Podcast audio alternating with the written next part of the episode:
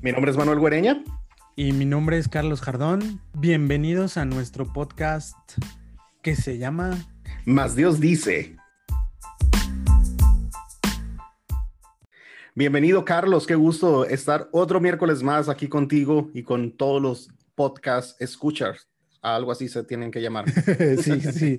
Bueno, todos los que nos escuchan y que ya eh, se han atrevido a escuchar todos los episodios anteriores, pues les pedimos que se atrevan a más porque ya estamos preparando varias sorpresas para los siguientes episodios. Em, ya, de hecho, en el siguiente episodio ya se los podemos anunciar. Vamos a tener un invitado especial, entonces eh, al final de este podcast les vamos a decir quién es, pero eh, bueno, pues gracias a los que se han atrevido a escuchar estos podcasts anteriores y seguimos hablando de la identidad, ¿no, Manuel? Sí, fíjate que hemos estado hablando desde el inicio de este podcast, de esta primera temporada, sobre la identidad y sobre la importancia que tiene la identidad en nuestras vidas, ¿no? Eh, y hemos estado haciendo este pequeño recorrido sobre el perdón, hemos hecho este recorrido sobre que somos hijos de Dios, con eso empezamos, y, creo que es tiempo de que hablemos un poco más y que regresemos al fundamento de por qué hemos dicho en alguno de los episodios que nuestra mayor identidad es la de ser hijo e hija de Dios. Amén. Oye, pero eh, no sé si tú has escuchado así a catequistas medio despistadas, si es que nos está oyendo alguna, pero yo sí he escuchado eso en algunos lugares, ¿no? Que de repente explican a los niños y les dicen, oye, está bien, porque ahorita estamos hablando de ser hijos de Dios, pero entonces de repente explican, eh, ves que fíjate que los seres humanos somos criaturas pero no todos son hijos, sino que ya cuando te bautizan, eres hijo de Dios, ¿no? Esa es un poco la, explicación que, se hace, como, como si hubiese dos clases de seres humanos, ¿no? Los bautizados y los no bautizados, y los bautizados son los únicos que pueden ser llamados hijos, y los eh, no bautizados no podrían ser llamados, llamados hijos de Dios. ¿Has escuchado eso, Manuel? Eh, creo que en muchas ocasiones, y yo contaba en un podcast anterior, Carlos, que mi experiencia al no ser bautizado de niño y el haber crecido algunos años de mi vida sin estar cerca de la iglesia y no haber sido bautizado, yo tuve un conflicto muy serio después de que me acerco a la iglesia eh, para tratar de comprender este tipo de, de catequesis, ¿no? Que, de repente se pudiera dar a niños o adolescentes, ¿no? Porque no puedo concebir que, mm, que yo no, antes de ser bautizado, yo no era un hijo de Dios. O sea, a mí me, me choca mucho porque si, si, si tenía que pasar por ese proceso, y claro, entiendo los, las gracias, ¿no? Que se otorgan con el bautismo, pero es como, es como bien discriminatorio hacia viéndolo en retrospectiva en mi vida, de decir de que yo no era un hijo de Dios hasta que yo vine y me bauticé. Y es muy curioso, Carlos, porque mira, eh, yo lo explico de esta manera, ¿no? Eh, mi primer encuentro con Jesús fue en una reunión de jóvenes y yo llegué y llegué en unas condiciones muy ah, raras, muy fuertes, muy malas, donde no había una persona que diera un quinto por mí y venía con un corazón lleno de violencia y con un corazón lleno de ira y con muchas heridas en mi vida, pero también con un recelo contra, contra Dios, ¿no? Porque yo, no, yo le preguntaba dónde estás y, y fíjate que la experiencia que yo tengo, que narro un poco en el libro, es que hay algo que sucede en mi vida cuando yo decido abrir mi corazón a Jesús y orar por primera vez. Y no fue dentro de la reunión, pasa después de que yo oro, no, nada sucede, nada extraordinario. Y cuando yo llego a mi casa, empiezo a experimentar la presencia de Jesús en mi cuarto en medio de la noche y hay una experiencia de sanidad y una experiencia de curación de recuerdos eh, que es increíble lo que me sucede, lo que me sucedió a mí y que y no estabas bautizado. Y yo voy para allá. O sea, yo no estaba bautizado y yo recibí el abrazo amoroso del Padre. Amén. Me explico, entonces cuando yo conozco esta, esta cuestión del amor de Dios y puedo descubrirme amado, protegido, cuidado por papá, yo no estaba bautizado, Carlos. entonces, eh, puede, alguien me puede decir, pero esa es una experiencia personal. Pero yo digo, en este mundo en el que estamos viviendo, donde no todos están bautizados, me tocó vivir a mí la experiencia de un no bautizado experimentar el amor de Dios y a veces con este tipo de, you know, de enseñanzas, de catequesis o de formas de explicar el bautismo y los efectos del bautismo, dejamos fuera a, mucho, a muchas personas porque a lo mejor consideramos de que todos están bautizados. Sí, sí, sí. Y, además, ¿sabes qué? Estaba yo pensando que ahorita como para decir una idea teológica que se me ocurre, eh, decir que Dios no es papá para unos, es como decir, o sea, es Dios padre, pero no padre para unos, ¿no? Es como extraño esa idea, ¿no? O sea, es Dios padre, es el Padre eterno, pero a veces no es padre para los que no están bautizados. Entonces, eh, digo, esa es una idea teológica y que se me ocurrió ahorita. Creo que estoy tomando mucho café, pero se me ocurrió. Pero, ya, somos dos, ¿eh? Sí, pero eh, bueno, ¿qué, encontramos en, la Biblia? Yo creo que hay un, hay un principio importante que de eso queremos hablar y, animarlos a todos a, vivir esta experiencia que, es dejarse abrazar por, por, por Papá Dios, ¿no? Eh, no sé cuántos no bautizados nos estén escuchando, pero precisamente la buena noticia de Jesús es que Dios es un papá. Eso es la buena noticia. Eh, y es padre de todos y es el Padre eterno. ¿Cuál es la diferencia que haría el bautismo? Digo, para no profundizar demasiado y no irnos por ahí, porque esa no es la intención de este podcast. La diferencia es que el bautismo nos hace hijos en el Hijo. Nos da el poder para llegar a ser eso que ya somos. O sea, somos hijos de Dios, todos somos hijos de Dios, somos hijos en cuanto criaturas, y Él es el Padre creador de todos, entonces somos hijos en cuanto criaturas, y el bautismo lo que nos da, lo que nos hace es darnos el poder de llegar a, hacer eso que ya somos.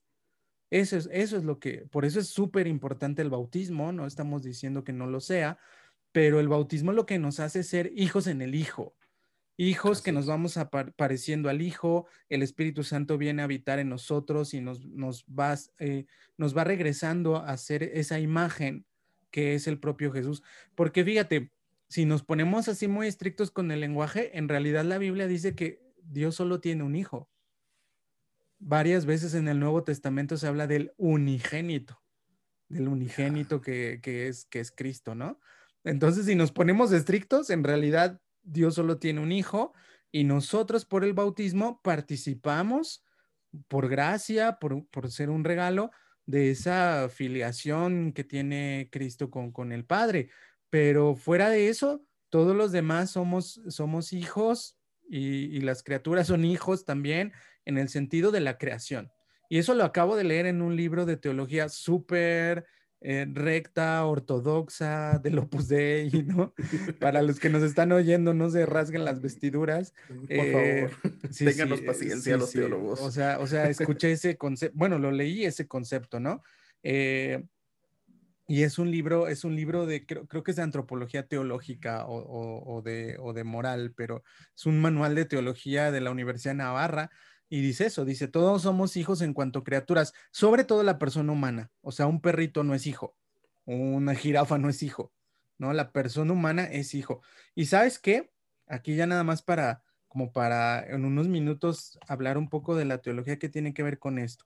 Génesis 1, ¿no? Es donde se nos dice que el hombre y la mujer fuimos creados a imagen de Dios. Génesis 1, 26, 27.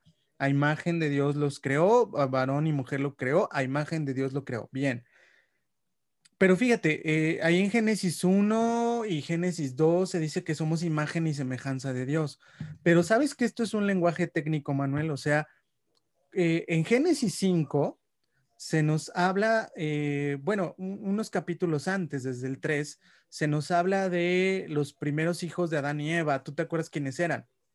Pues Caín y Abel, ¿no? Los primeros, el primer, el primer, el primer resultado ahí que empieza la división de la, de la humanidad después de la caída. Y, es Adán y Eva, ¿no? Los, los hijos. Eh, y bueno, después Caín mata a su hermano, ¿no? Caín mata a su hermano Abel y pues así empieza la historia eh, terrible. Y bueno, eh, es curioso que en Génesis 5 se nos vuelve a decir que, que Eva volvió a quedar embarazada y, dice, y Adán engendró a un hijo, dice así Génesis 5, y eso no lo dice ni de Caín ni de Abel, pero sí lo dice de un hijo, del que viene después que es Set, y dice, Adán engendró a un hijo según su imagen y semejanza. Hmm. Y este Set. Entonces, la idea de imagen y semejanza es la idea de ser hijo en el lenguaje técnico que usa el Génesis. Entonces, cuando dice que el hombre es imagen y semejanza de Dios, hombre y mujer, cuando digo hombre me refiero al género humano, ¿no? Dice el hombre es, es imagen y semejanza de Dios. En Génesis 5 se dice Set es imagen y semejanza de Adán, ¿no? Entonces, eh, esta imagen y semejanza de Adán, que es Set, significa que él es hijo de Adán, pues. Entonces, es curioso que esta imagen y semejanza no se la dan a Caín y Abel. Es como si el escritor de la Biblia estuviera diciendo, aguas porque aquí viene la imagen y semejanza ahora sí, porque de Set vienen después Sem, Ham y Sem, Cam y Jafet, y de ahí viene después Noé, y después viene toda la genealogía de las que nos habla el Génesis, y de ahí viene Abraham. Pero es de esta imagen y semejanza de Adán, que a la vez es imagen y semejanza de Dios. O sea, curiosamente, esto de la imagen y semejanza no se aplica a Caín y Abel, fíjate. Es como si el escritor de la Biblia dijera, la imagen y semejanza de Dios, que es Adán, eh, él está destinado a ser esa imagen como género humano para todo el mundo y Adán engendra después esa imagen y semejanza. Y fíjate eso como, como lo dice muy bien el escritor de las crónicas de Narnia, ¿no? Si es Lewis, que les llama los hijos de Adán y las hijas de Eva, ¿no? Pero estos hijos de Adán y estas hijas de Eva son imagen y semejanza de Dios.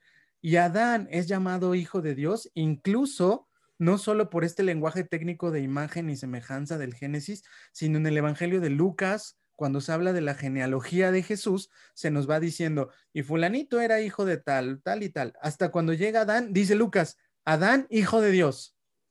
Y te tengo noticias, Manuel, no estaba bautizado. Y se nos dice, Adán, hijo de Dios, ¿no?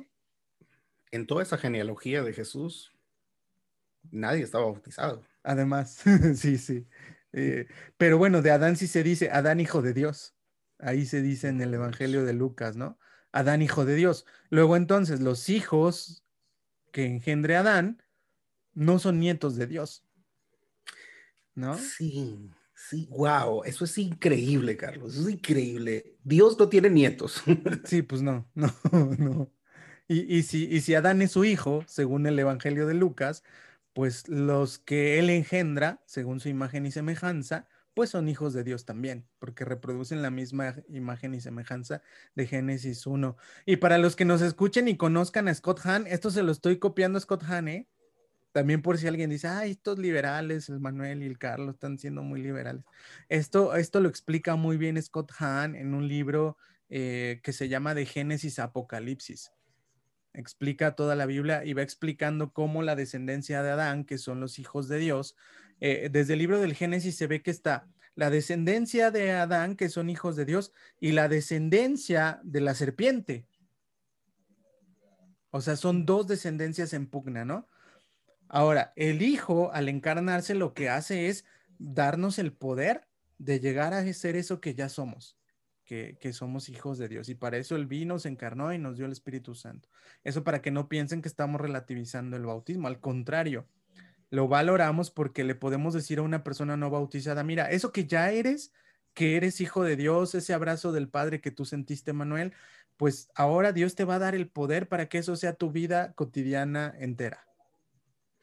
Sí, totalmente estoy de acuerdo con, eso porque eh, sería imposible para mí decir que el bautismo no tuvo un efecto de gracia en mi vida eh, y que desde lo que tú explicabas al principio, Carlos, de esta filiación que se, que se nos otorga, ¿no? De ser hijos en el Hijo. Y yo creo que esta parte la tenemos, la tengo correcta, los patitos en fila ahí de, de, nuestra doctrina cristiana.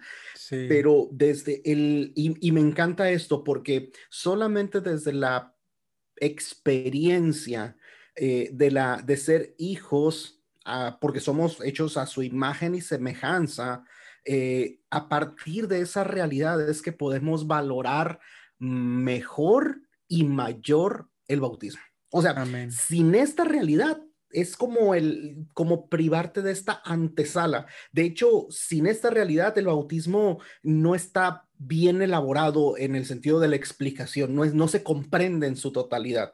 Sí, sería algo como hasta invasivo, ¿no? o sea, sería como, este, ah, pues me bautizaron a mí de chiquito, ni, ni permiso me pidieron y me pusieron algo que yo no quería, ¿no? Claro.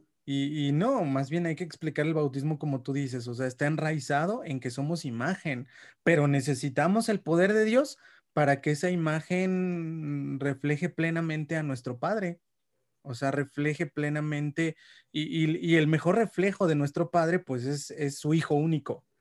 Y entonces el bautismo, pues nos da el poder de, de vivir eso y de hacer eso, pero como dices bien, necesitamos una experiencia y eso es quizá el mensaje de este, de este podcast de, hoy, ¿no? Eh, somos hijos, pero necesitamos también la experiencia de ser imagen suya, ¿no? Nos, nos creó a su imagen eh, y toda persona ahí radica su dignidad, ¿no? Sea o no sea bautizado, eh, sea homosexual, sea transgénero, que ahora está de moda todo esto. Y, y bueno, el Papa lo ha dicho, ¿no? En varias ocasiones, y ya ves que mucha gente también le, le han, lo han corregido al Papa. No, no, no, todos somos hijos de Dios, pero bueno, yo creo que el Papa habla de un poco de lo que hemos estado hablando hasta ahorita, ¿no? Eh, el Padre Dios no deja de ser Padre en ningún momento histórico como 40 años o 50 años que viva una persona, eh, esos 50 años que no se bautizó, ¿es no padre? No, pues no. No, no, no, no funciona. Esa, eso es una concepción distorsionada de Dios y es una concepción distorsionada que no es propiamente cristiana. O sea, Dios es el mismo ayer, hoy, siempre. Eh, y no hay, fíjate que hablamos de esto, Carlos, en un principio, en uno de los primeros episodios, de que no hay absolutamente nada que tú y yo podamos hacer para alejarnos de el, del amor de Dios. O sea, no hay nada que podamos hacer para ganarlo y no hay nada que podamos hacer para perder el amor de Dios. El amor de Dios es sobre todos sus hijos. Y, aquí creo que entraría el concepto este de eh, Dios ama de, eh, y el amor de Dios tiene que ser explicado también desde la dignidad humana desde la dignidad. ¿Cuándo inicia la dignidad? ¿Cuándo? Hoy que está de moda esta, esta corriente, ¿no? De, de debatir en qué momento la persona es, una, es un ser humano eh, y en qué momento pierdes tus derechos. La iglesia siempre ha estado a favor de la lucha porque está en nuestra, en la escritura, la defensa de la vida, la defensa de la dignidad. Y, mira, me quiero ir hacia a utilizar esta palabra un poco más, la defensa de la dignidad humana. Eh, eh, eh, ahí creo que encierra todo un concepto de que no es solamente la, la, vida per se, ¿no? Porque a veces hablamos de provida y hablamos solamente de la cuestión del aborto y creo que esto es un tema muchísimo más amplio y a mí me encanta esto porque no hay una persona que cometa algo, un error, un pecado tan grave para que pueda ser arrancada su dignidad y esto la iglesia tiene que ser, y nosotros los cristianos tenemos que ser los primeros defensores de la dignidad del ser humano, porque en el momento, mira qué curioso, cuando tú asumes que tú eres un hijo de Dios y que tú fuiste creado a imagen y semejanza de Dios, hay una doble, ah, quiero explicarlo de esta manera. Por ejemplo, yo asumo que soy hijo de Dios, y es una bendición, ¿no? Porque eso viene a sanar, viene a sanar heridas, viene a darte, a sanar tu autoestima y viene a darte eh, identidad, propósito, destino, origen, ¿no? Te viene a dar el paquete completo, pero hay una situación que a veces descuidamos y es que el que está enseguida de ti tiene la misma dignidad tuya.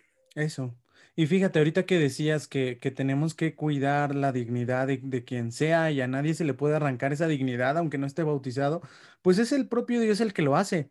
Ya mencionaba yo hace rato a Caín y Abel. ¿Te acuerdas qué pasó después de que, de que Caín mató a Abel? ¿No? Caín mata, Caín mata a Abel. ¿Y qué hace Dios con Caín? Si Dios es justo, tendría que haber condenado a Caín, ¿no? O sea, porque mató a su hermano Abel. Pero lo que hace en Génesis 9, Dios ¿qué hace Dios? Dice que mm, le pone una marca a Caín y dice que cualquiera que atente contra la vida de Caín se las va a ver con el propio Dios. Entonces, fíjate, este Caín, aunque es asesino de su hermano, sigue siendo imagen de Dios. Ese Caín.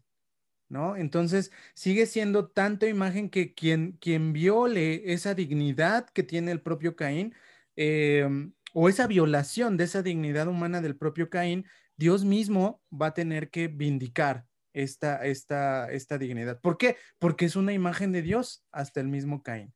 Por ahí creo que hay algún padre de la iglesia que, dice que eh, imagen de Dios somos siempre. Lo que perdemos por el pecado es la semejanza. Mm. Y, esto me gusta, o sea, me gusta explicarlo así, se me hace muy pedagógico y catequético. Eh, Caín sigue siendo imagen de Dios, pero no es semejante a Dios porque Caín mata y Dios más bien da la vida, ¿no? Pero Dios defiende lo, a, la persona humana y a su dignidad, que es, que su imagen, pues, ¿no? ¿Cómo pudiéramos explicar puntualmente, Carlos, eh, la diferencia entre imagen y me Creo que tu ejemplo ha sido genial, pero, ¿qué sería entonces imagen de Dios puramente? Desde solamente imagen de Dios. Yo creo que hay que, hay que tener en cuenta, y, yo creo que con esto ya vamos cerrando este podcast súper teológico, ¿no, Manuel? Y después hacemos un... No, nos, viajamos hoy con los cafés que nos tomamos y, Hacemos un poco de oración también. Después vamos a invitar a los otros amigos del otro podcast, ¿verdad? Que tienen su podcast que se llama, ¿cómo es? Este, eh, tómatelo a la ligera, ¿es, no? Tómatelo a la ligera de Juan Diego Network, que están aquí también en nombre nuevo. Vamos, a, ver si nos aceptan la invitación a Rafa Piña. Sí, porque ellos creo que sí beben algo de bebidas un poco más fuertes que el café. Nosotros todavía no nos atrevemos, pero ya que tengamos más fans, ya lo vamos a hacer. Bueno, entonces, este, eh, te decía, e, esto de la imagen y semejanza hay que tener en cuenta, no olvidar que nuestro concepto de Dios es trinitario. Claro. O sea, no es solamente el ser superior o el ser a nivel filosófico, sino que es Padre, Hijo y Espíritu Santo. Es una comunión.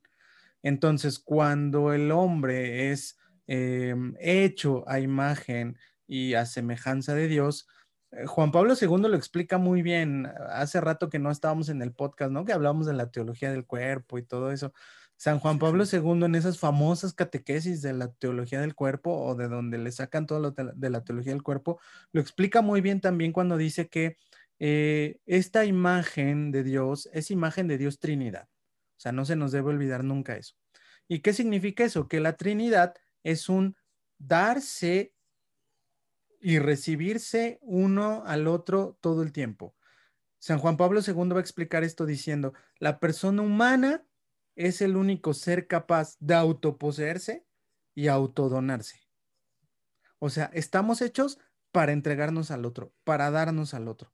Y ahí estaría la imagen de Dios, Manuel. O sea, que hemos sido hechos para la comunión con el otro. Por eso hablamos del perdón también y de la identidad en los podcasts pasados, porque el perdonar es darme al otro, es entregarme, y esa es la imagen de Dios. Claro, hay santos que lo explican de otras maneras o, teólogos que lo explican de otras maneras, diciendo que quizá la imagen de Dios sea que tenemos facultades como la inteligencia, la voluntad. Sí, pero San Juan Pablo II a mí me gusta un poquito más porque lo explica en términos muy personalistas. Él le encantaba la filosofía personalista y él dice, no, no, no, la persona humana es este ser que es el único capaz de autodominarse, autoposeerse, pero ¿para qué? Para autodonarse. Y él, eso, eso a él le llama, y, por eso él dice, por eso la única manera de tratar a otra persona es el amor. Ahí está su principio personalista, porque San Juan Pablo II va diciendo, ¿qué regalo le puedes dar a otra persona que sea digno de ella? Otra persona, dice él, ¿no? O sea, tú le puedes dar cualquier regalo material o incluso espiritual, pero realmente el único regalo digno de otra persona con la que tú puedes valorarla, e, eres tú mismo.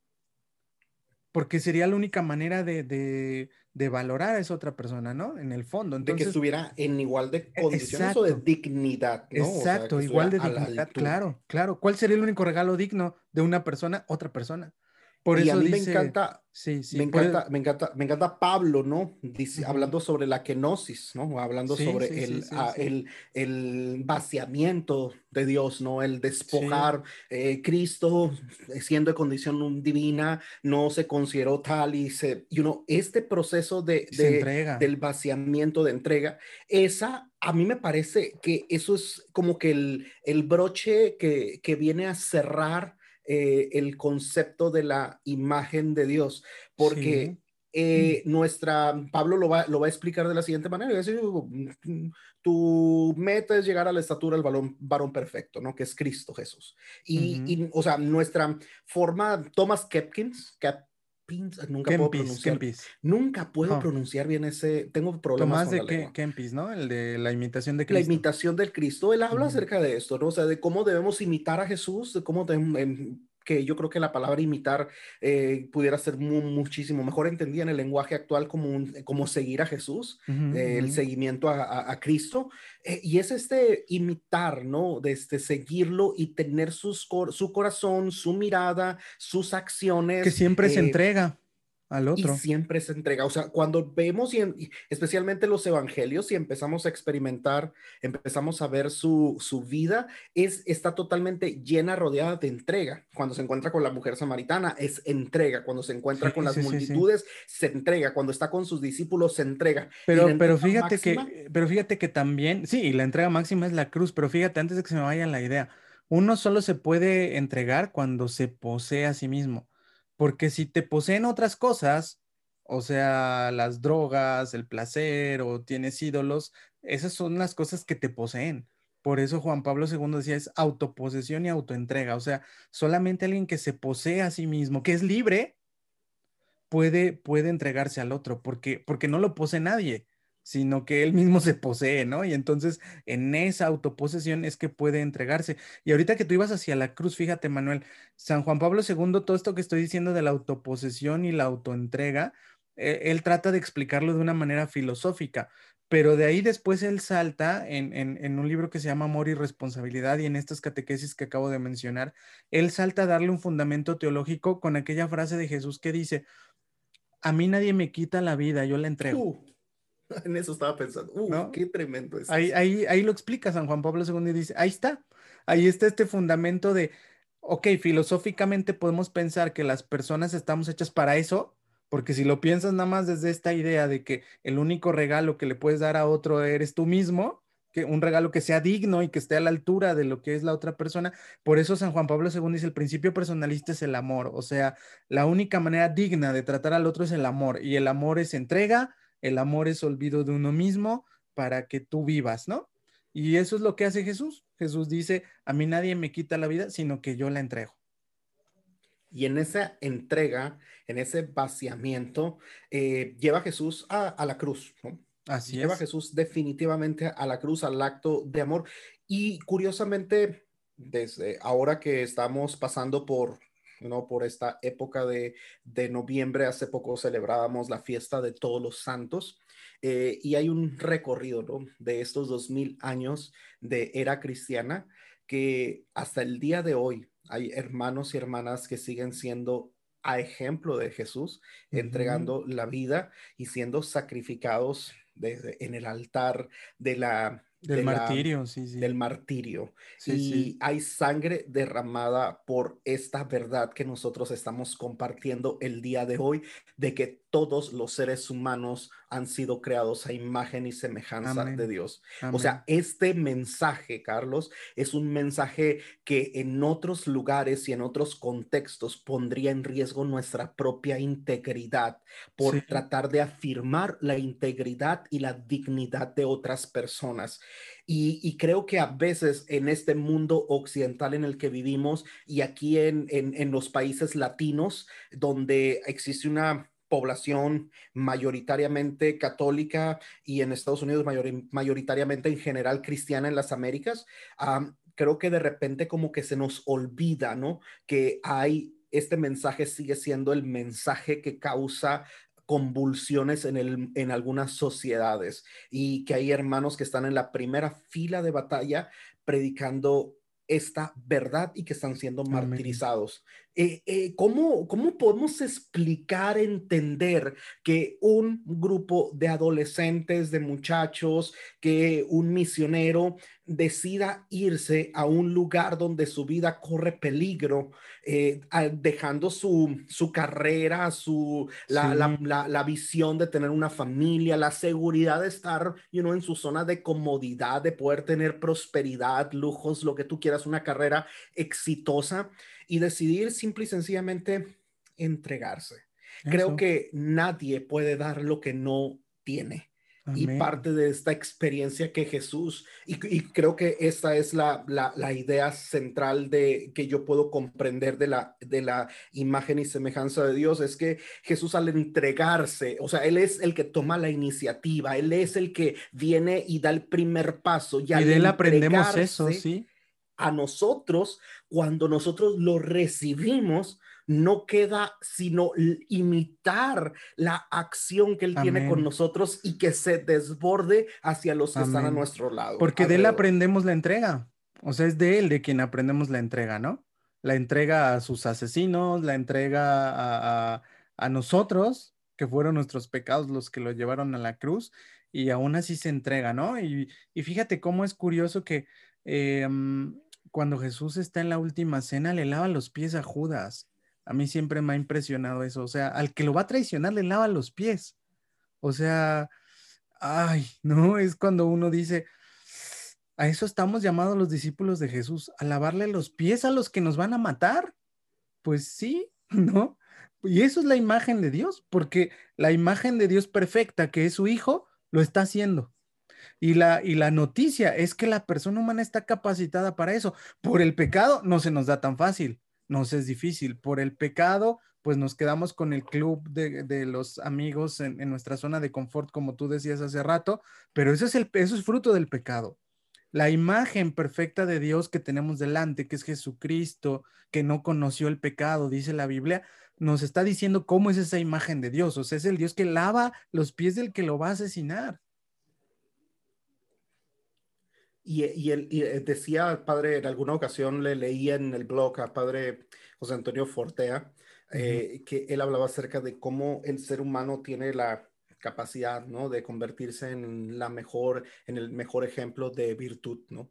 Sí. cómo existe esa posibilidad, pero por causa del pecado también existe la posibilidad de convertirse en el peor de los demonios. Así es. De este, estos dos extremos, no conocernos a nosotros mismos y, y, y, saber de que el ser humano eh, en, este, en este acto de Jesús de vaciarse de él mismo y de entregar su sangre y entregar su vida por nosotros y darnos vida a nosotros, compartirnos esta, porque Pablo va a hablar acerca de que por la cruz, por el sacrificio de Jesús, somos hijos en, en él, somos hijos adoptivos, pasamos a ser parte de él, pero dentro de nosotros está esta cuestión de esta inclinación. Y hay personas que a veces mm, pudieran decir que, no, no, sé cómo pudiera explicarlo de, de la mejor manera sin sonar eh, raro, pero si yo no me conozco, Carlos, a mí mismo, si yo no puedo ver cuáles son mis verdaderas debilidades, y eso no es un paso de decir, ah, lo voy a hacer y yo ya sé cuál es mi vida, es un proceso de toda la vida, de irse autoconociéndose y evaluándose pero yo estoy consciente de que si yo me alejo de la fuente de la vida que es Jesús, yo tarde o temprano empiezo a darme a mí mismo y lo que hay dentro de mí no es bueno para los demás. Es decir, yo no le puedo dar a mi familia, a los que me rodean, mis miserias, porque yo, es, yo conozco quién yo soy sin Jesús, sin vivir esta imagen y semejanza de Dios. Entonces, cuando nosotros nos alejamos de la fuente, nos empezamos a, vaciar, pero fíjate, esta cuestión de, eh, de, vaciarnos y de entregarnos es cuando nosotros, es que nos damos, Jesús nos da más, siempre y cuando estemos conectados a Él.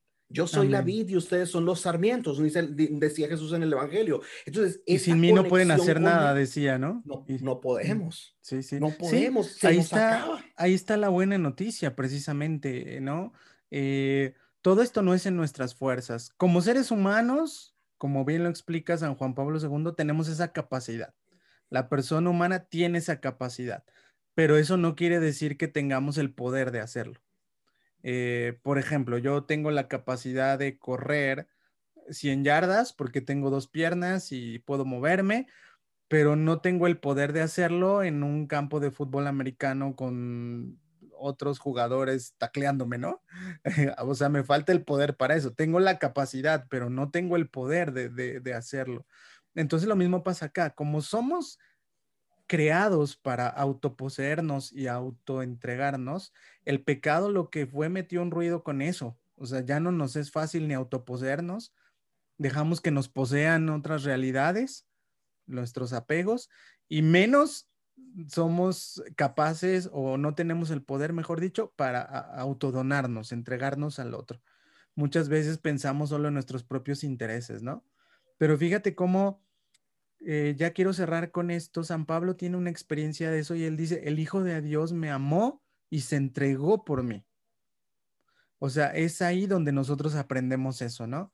Y si quieres cerramos con una oración en este sentido. Te toca a ti, a mí me tocó el, en el episodio pasado, pero vamos a orar sobre esto, ¿no? Para cerrar nuestro podcast. Oramos, oramos, porque creo que mm, yo estoy convencido de que esta charla que hemos tenido ha sido muy productiva eh, en poder ir comprendiendo, desarrollando esta idea del imago Dei o de la, de la imagen y semejanza de Dios. Así dicen en latín, imago Dei, ¿no? Así dicen en latín. Y creo que muchas personas el día de hoy necesitan escuchar este mensaje, ¿no? Creo que y, y que lo promovamos, ¿no? Amén. vamos a orar para que Dios haga su obra en cada uno de nosotros. En el nombre del Padre, del Hijo y del Espíritu Santo. Amén. Padre bueno, Padre de misericordia, nosotros creemos que tú eres un Dios creador. Nosotros creemos y confesamos que tú eres Padre de todas las generaciones, de todas las gentes, de todas las personas, pueblos, naciones. Amén. Y que no existe para ti diferencia entre colores de piel, entre profesiones de fe incluso, entre nada. Simplemente tú ves al ser humano como la máxima joya de tu creación. Tú nos ves a todos los seres humanos como tus hijos. Hoy nosotros venimos delante de ti para pedirte por cada persona que está escuchando este podcast y por todas las personas que tal vez están pasando por una situación de dificultad en aceptarse a sí misma, en aceptarse como son. Y hoy yo te quiero pedir que tú les hagas saber por medio de la gracia de tu Espíritu Santo y de tu amor, papá, que tú no has hecho cosas imperfectas con defectos, que todo lo que tú has creado lo has hecho bien, lo has hecho hermoso, lo has hecho bello y que no hay defectos en tu creación porque tú eres un Dios que lo puede todo y lo ha creado todo, ha puesto el universo, cuan, todo cuanto existe en orden y en belleza, Señor. Yo te quiero pedir por cada persona que tal vez pueda sentir que no está experimentando por cuestiones de sus errores, por su pasado, por su estilo de vida y sus malas decisiones, pueda sentir que está lejos de experimentarse y de saberse hija muy amada y hijo muy amado tuyo.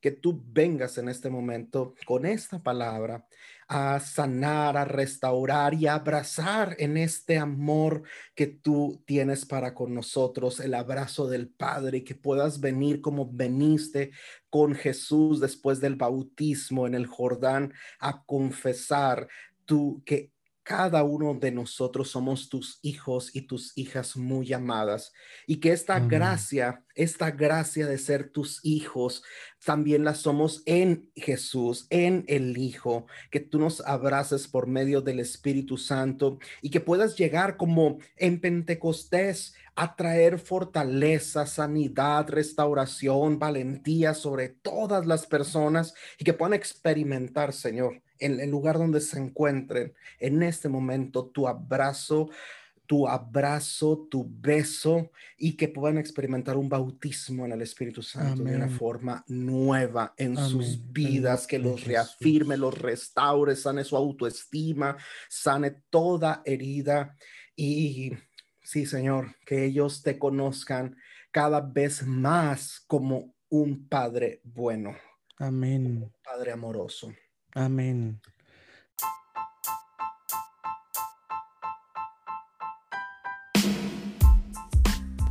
Y bueno, con esto concluimos el podcast del día de hoy y te quiero invitar a que nos sigas acompañando el próximo miércoles a Carlos y a tu servidor. Y sabes que vamos a tener un invitado especial, lo decíamos al principio de este podcast. El próximo miércoles va a estar acompañándonos en una edición especial de Más Dios dice el podcast, nuestro querido amigo David Bisono, el siervo de allá de los Estados Unidos y vamos a estar muy contentos. Ojalá que puedas pasar la voz, que nos sigas ayudando a que nuestra familia, además Dios dice, el podcast siga creciendo y te invito también a que nos des like. Acabamos de abrir la página en Instagram y puedes encontrarla como más Dios dice. Así que ojalá que pueda crecer la comunidad y que sea un medio por el cual nos podamos comunicar también eh, durante el resto de los días de la semana que nos sea miércoles. Dios te bendiga. Nos vemos la, próximo, la próxima edición de Más Dios dice el podcast.